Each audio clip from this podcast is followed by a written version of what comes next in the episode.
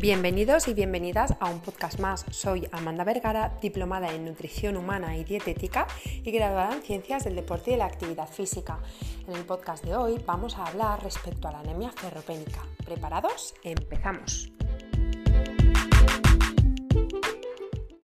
La anemia es una patología que hace que no existan suficientes glóbulos rojos saludables en nuestro torrente sanguíneo. Los glóbulos rojos, junto con la hemoglobina que contienen, son los encargados de transportar el oxígeno a todos nuestros órganos y nuestros tejidos. Nuestro cuerpo necesita de vitaminas, minerales y nutrientes para producir suficiente cantidad de glóbulos rojos y que estos se puedan renovar conforme vayan muriendo los que ya tenemos.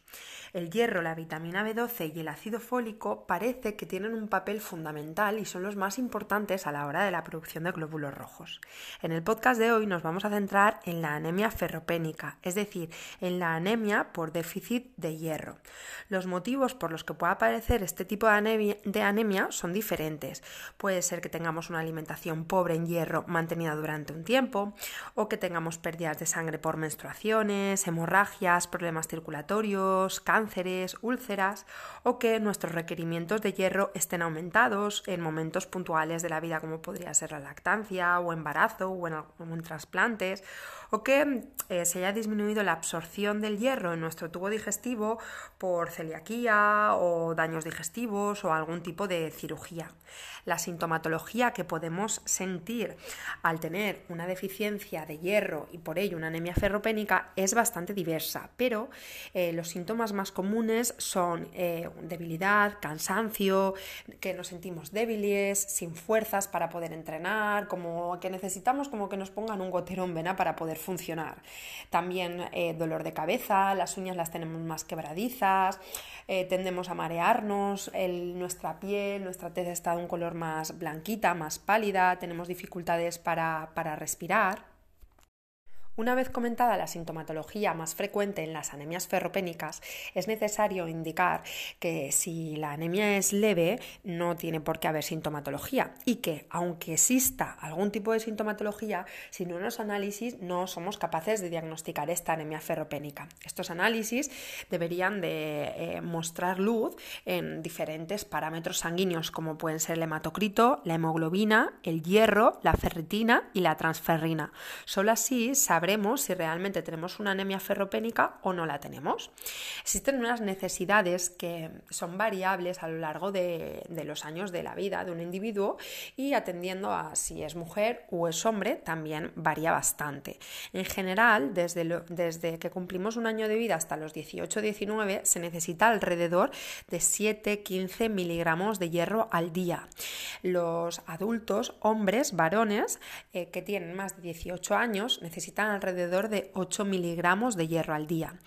Y las mujeres que tienen más de 18 años, adultas, necesitan 18 miligramos de hierro al día. 10 más que los hombres. Sin embargo, eh, situaciones puntuales como puede ser el embarazo en las mujeres aumentan las necesidades y los requerimientos de hierro hasta incluso 27 miligramos de hierro al día.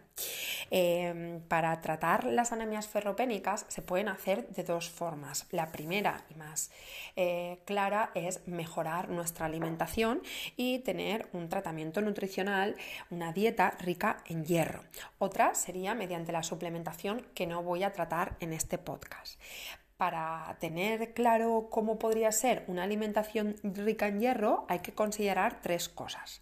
La primera es la disponibilidad de hierro, es decir, coger alimentos que tengan ricos en hierro, pero saber qué cantidad de ese hierro se va a absorber. La segunda sería cómo combinar o no combinar con otros alimentos para favorecer la absorción de hierro y el tipo de hierro que debemos de considerar e introducir en nuestra alimentación. Empezando por el último, hay dos tipos de hierros. Por una parte tenemos el hierro hemo y por otra parte el hierro no hemo. El hierro hemo es el que mayor biodisponibilidad tiene, es decir, es el que mejor se absorbe y es aquel hierro que está presente en los alimentos del mundo animal.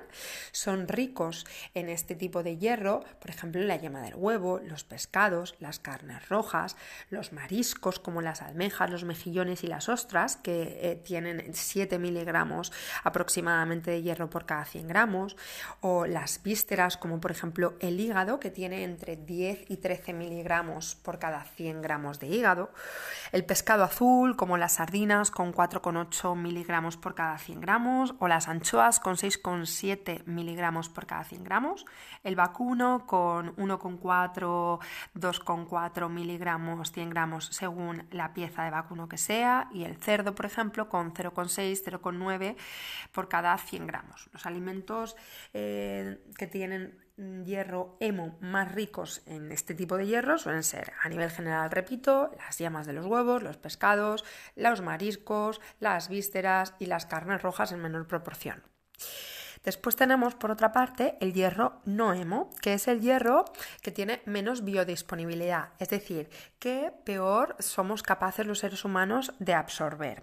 Este hierro es el hierro procedente del mundo vegetal y hay alimentos del mundo vegetal que duplican incluso la cantidad de hierro del mundo animal estos alimentos ricos en hierro son, pues, por ejemplo, las hojas verdes, como las espinacas y las acelgas, los cereales integrales, las legumbres, los frutos secos, ¿no? Popeye marino soy con sus espinacas, las típicas lentejas que nos hacían en nuestras casas cuando éramos pequeños y siempre nos decían, venga, come, que es rico en hierro.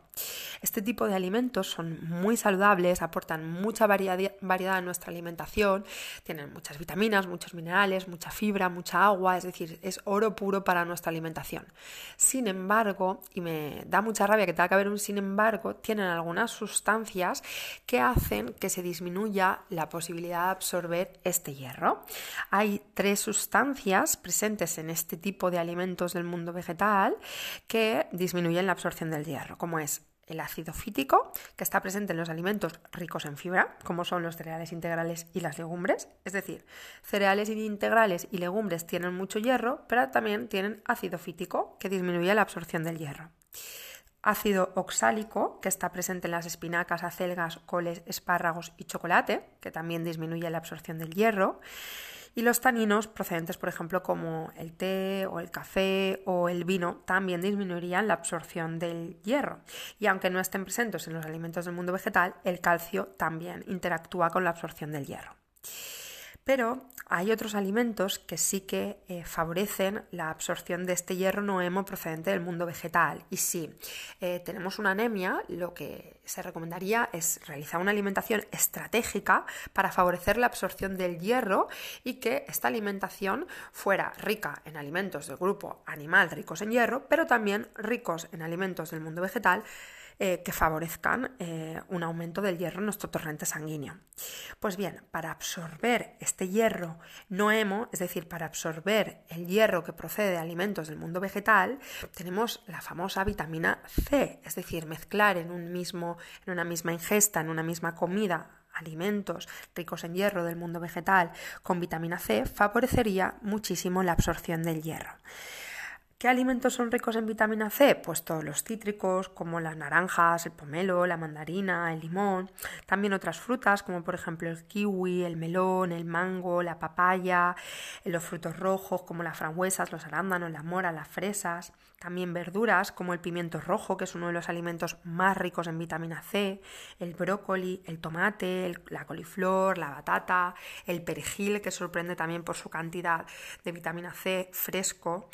Eh, eh, y mejor crudo, ¿no? La vitamina C mejor tomarla en crudo y no utilizar, pues por ejemplo, las verduras, intentar que estén al horno o al vapor, más que estar en hervidos o en guisados, si no nos vamos a tomar ese agua de cocción, porque la vitamina C, al ser una vitamina hidrosoluble, pasaría al agua de cocción y esto haría que se perdiera la vitamina C si no nos tomamos este agua de cocción.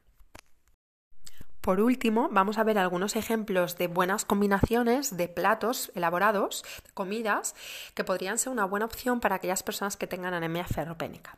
Por ejemplo, lentejas salteadas con pimiento rojo, tomate, espinacas y huevo duro con una naranja de postre, pasta fresca en salsa verde con almejas y berberechos y unas fresas de postre, arroz con rape, mejillones y almejas y un kiwi, sardinas marinadas con pomelo o en escabeche, unas sartenes de huevos rotos y espinacas, hígado encebollado, tortilla de habas, humus de garbanzo y pimiento rojo, también vamos a ver algunas malas combinaciones, como podrían ser lentejas con champiñones, cebolla y yogur.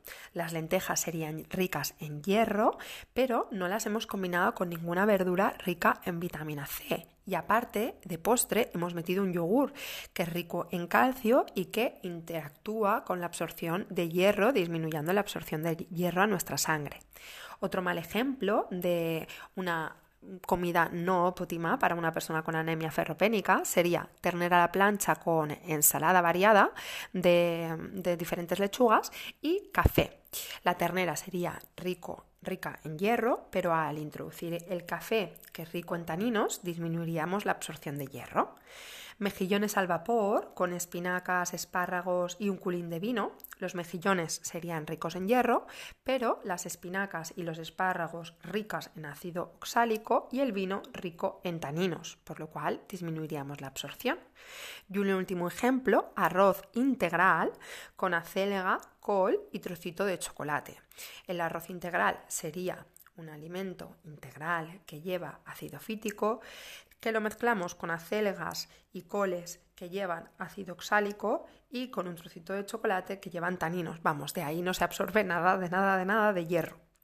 Espero que este podcast te haya ayudado a mejorar tu alimentación, a mejorar tus sensaciones de debilidad, si es que las tienes, porque presentas algún tipo de anemia o cansancio.